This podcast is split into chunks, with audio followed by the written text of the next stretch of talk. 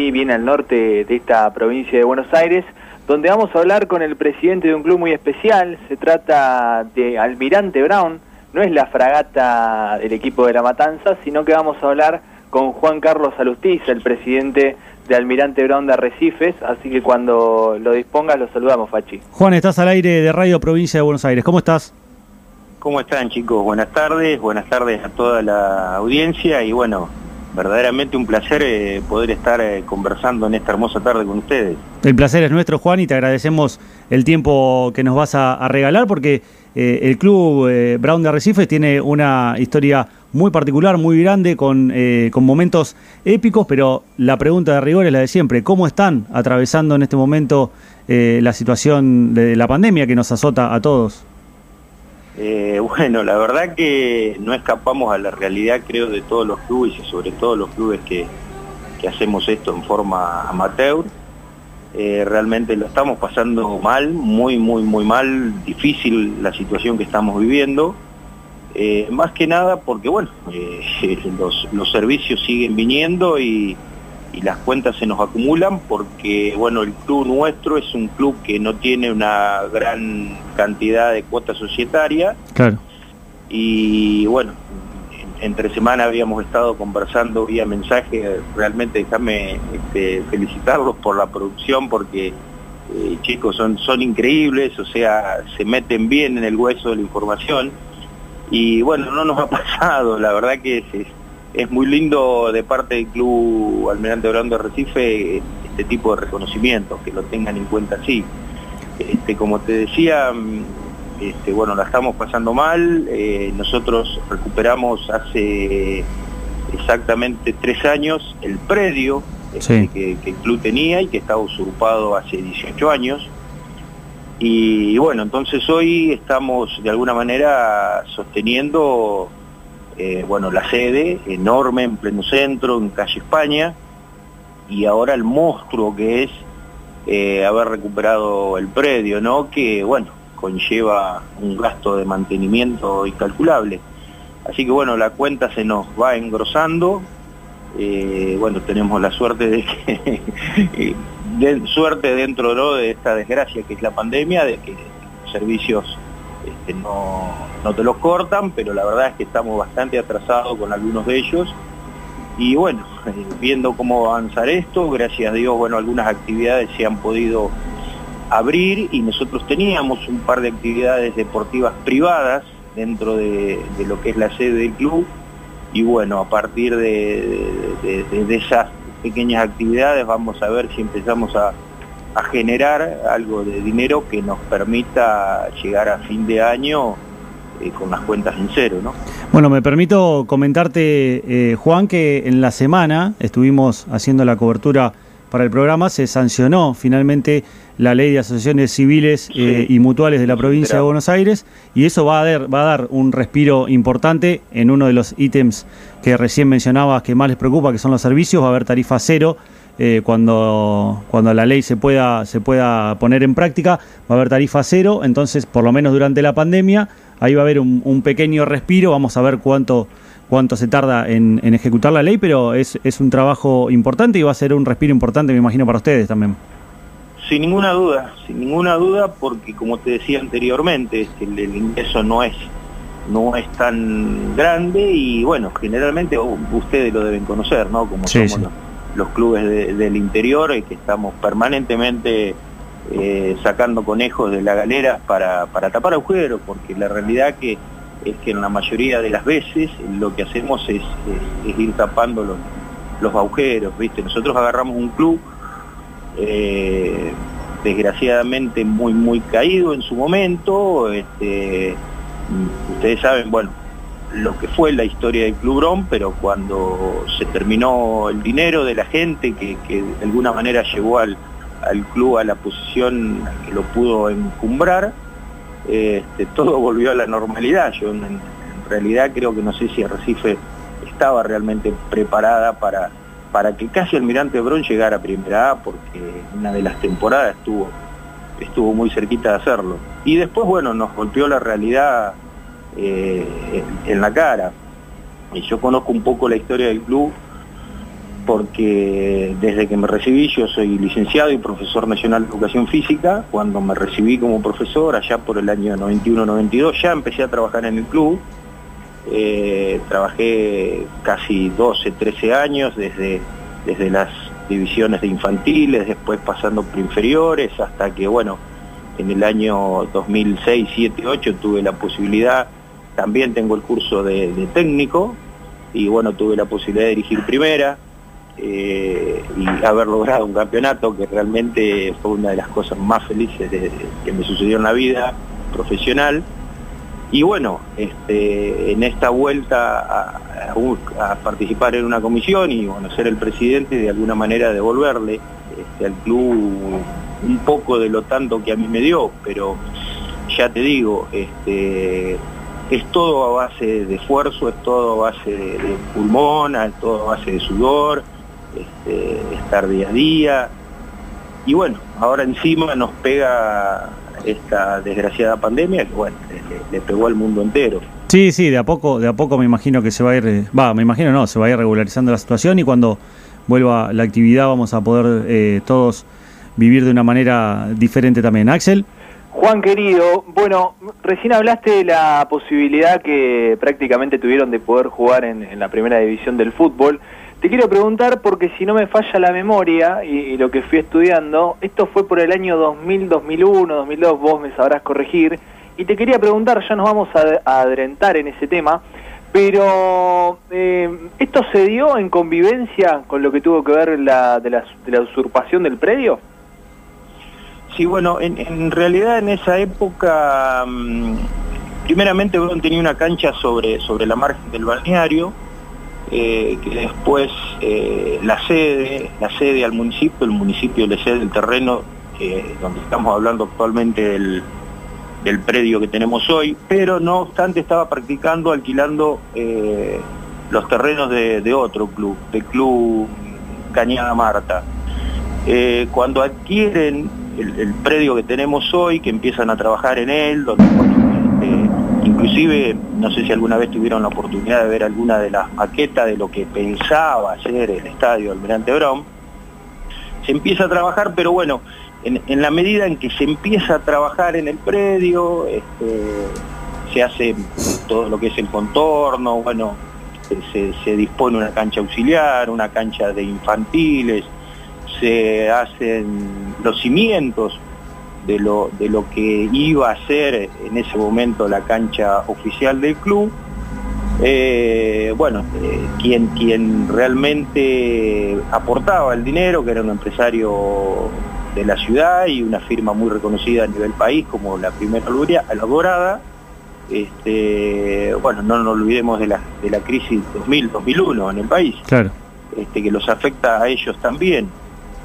Y, bueno, e inclusive creo que el último año de, Bron ya en el, Nacional B eh, lo toma una gerenciadora. Ya no quien inicia el, proceso, sino que ya lo toma una gerenciadora.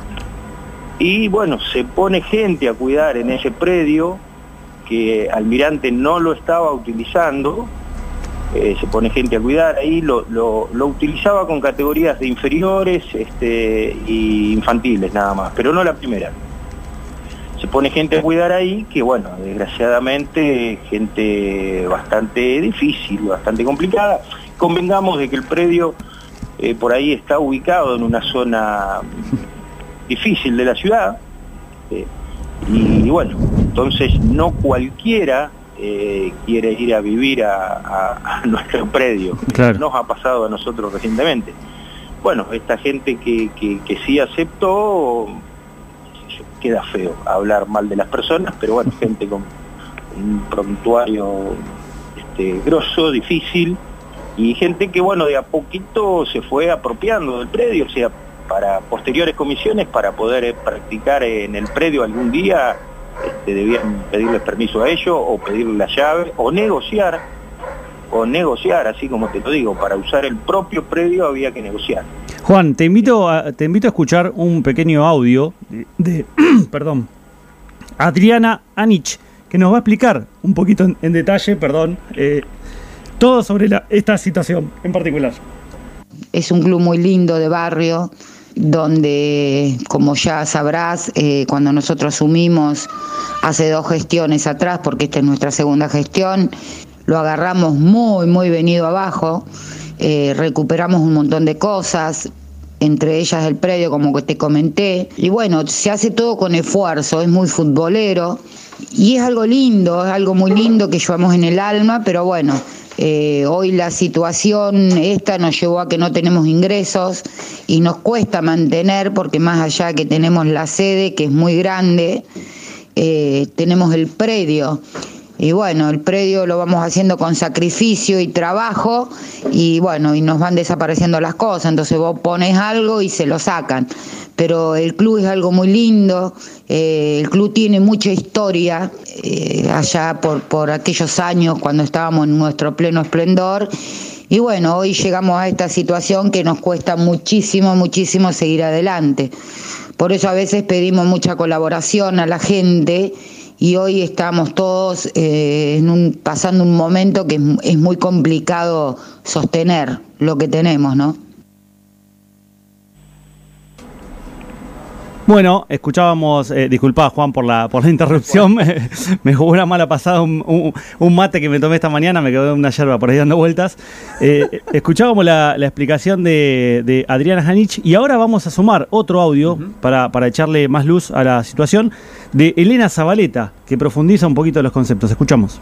Fue muy negociado, te digo, fue hace años. Mi papá murió en el 2001 y era una de las pocas personas que, tenía diálogo con, con la familia usurpadora, ¿no?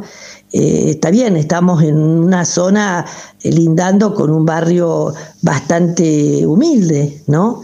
Que eso no es para estigmatizar, eh, porque estaban muy identificados los que nos habían usurpado. Pero, pero bueno, se, se pudo con mucha negociación, mucha gestión de Juan y de toda la gente de la, de la, de la comisión. Y poder tener que comprarle una casa para que se fueran. Eh, además, eh, gente también un poco violenta era. Entonces eso eh, fue mucha negociación, mucha negociación, llegar a tener acuerdos, poder convencerlos, mucha gestión. Y bueno, y ahora que tenemos la autonomía del lugar, nos está costando realmente mucho eh, tenerlo en, condiciones. Juan, eh, Juan, ¿me escuchás? Dos pilares, dos pilares. Una, una historia eh, de película, es increíble.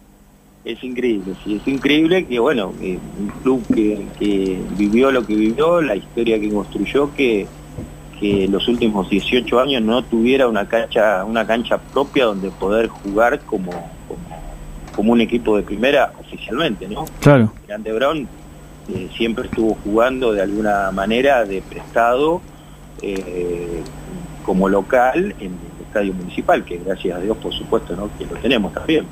Sí, sí. Y, digamos, recién decías que tienen un eh, es hermoso haberlo recuperado, pero es un, inconveniente también para, para, sostenerlo, para mantenerlo. Eh, eh, ¿Por qué tomaron la decisión de, volver a, luchar por el predio?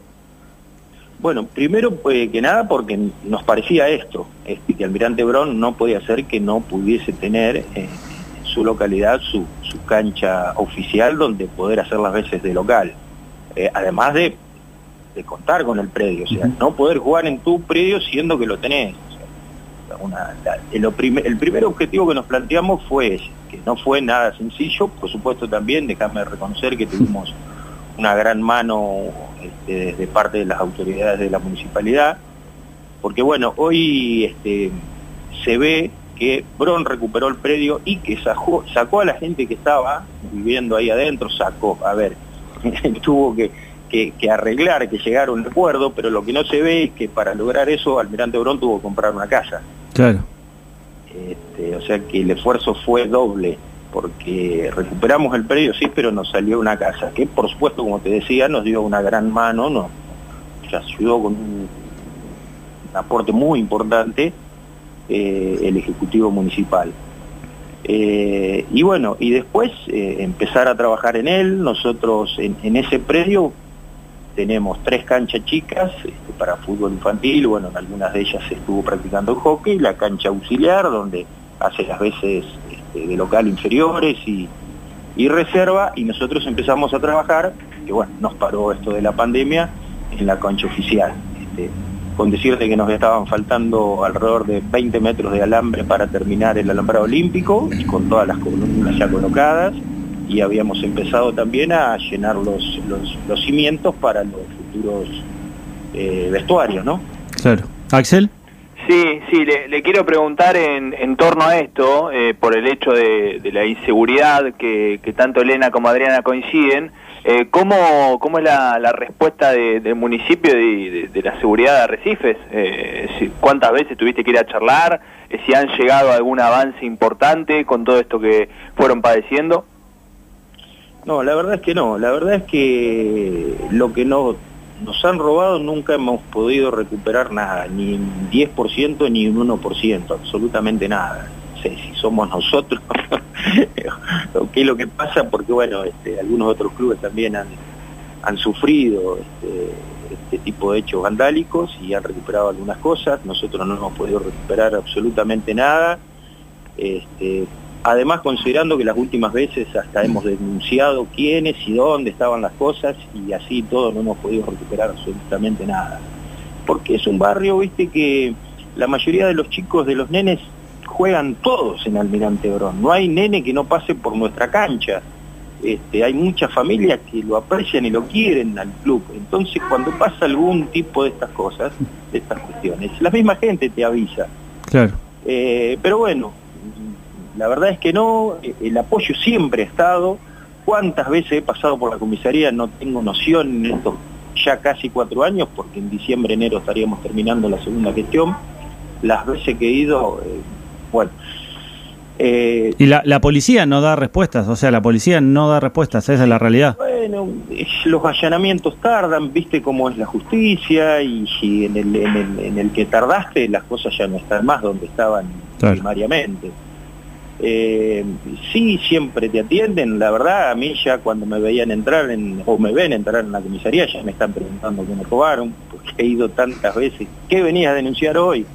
Eh, las autoridades municipales también, siempre alertas, siempre atentas, yo cuando pasa algo enseguida lo llamo, tengo una excelente comunión con, con todos ellos. Este... Pero también resulta, Juan, eh, vos me dirás eh, cuál es la, la realidad, pero resulta increíble que los robos se sucedan uno tras otro y no haya eh, algún tipo de prevención que, que, los ayude a ustedes a, poder trabajar mejor sin tener que pensar en lo que van a tener que reponer en uno, dos o tres meses.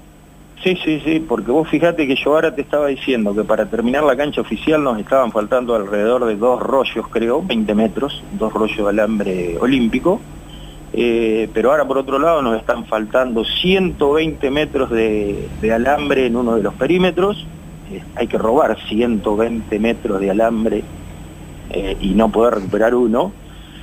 Nos robaron... No, y además, perdóname, el tiempo también que, lleva, a nosotros nos pasó hace poco en un club de acá, de, la ciudad de La Plata, que estuvieron cuatro horas robando, entre las dos, y dos horas y media en realidad, entre las dos y las cuatro y media de la mañana, eh, y, es tiempo, digamos, que depende también del compromiso de, la gente que pueda haber. Nosotros teníamos una comisaría a una cuadra. ¿Cuánto tarda en robarse 120 metros de alambre? Sí, correcto, correcto.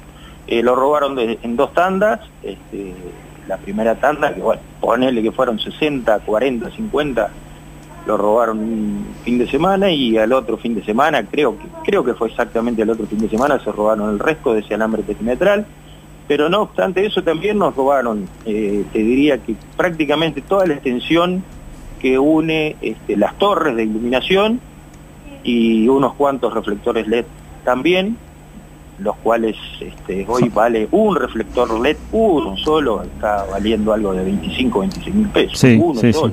sí, sí, son carísimos. Así que, bueno, la pandemia nos pegó de todos lados. Bueno, ¿y cuál es la...? Decirte esto, mira, con decirte esto, si mañana se iniciara el fútbol oficial en Arrecifes, eh, no tenemos luces para practicar de noches. No tenemos luces, o sea, nuestra primera división no podría practicar o tendría que ir a practicar este, a la tarde, vos sabés que el fútbol es amateur y entonces se, entrena generalmente de noche porque todos los pibes laburan, la mayoría de ellos este, tienen familia, este, son responsables de, su grupo familiar y bueno, entonces se entrena, generalmente en el interior se entrena de noche. este, ninguno de los pibes cobra nada, lo hacen por amor a la camiseta. Así que fíjate lo que te estoy diciendo, si hoy comenzara el fútbol oficial en Arrecifes, este Almirante Brón eh, no tiene las condiciones en su predio como para poder brindarle a su primer equipo las condiciones mínimas necesarias, indispensables. Sí, sí, increíble. Axel. Ojalá que, lo puedan lograr, Juan. Me quedan dos preguntas. Em, espero que, sean buenas estas consultas. Eh, primero, ¿es cierto que Gerardo el Tata Martino fue, en realidad tuvo su primera experiencia en Brown de Arrecifes? Sí, claro, por supuesto, en el año, en la temporada 98-99. ¿Lo pudiste disfrutar? Sí, claro, sí, yo trabajaba este, en, inferiores. Sí, sí, por supuesto. ¿Y tuviste algún diálogo con él?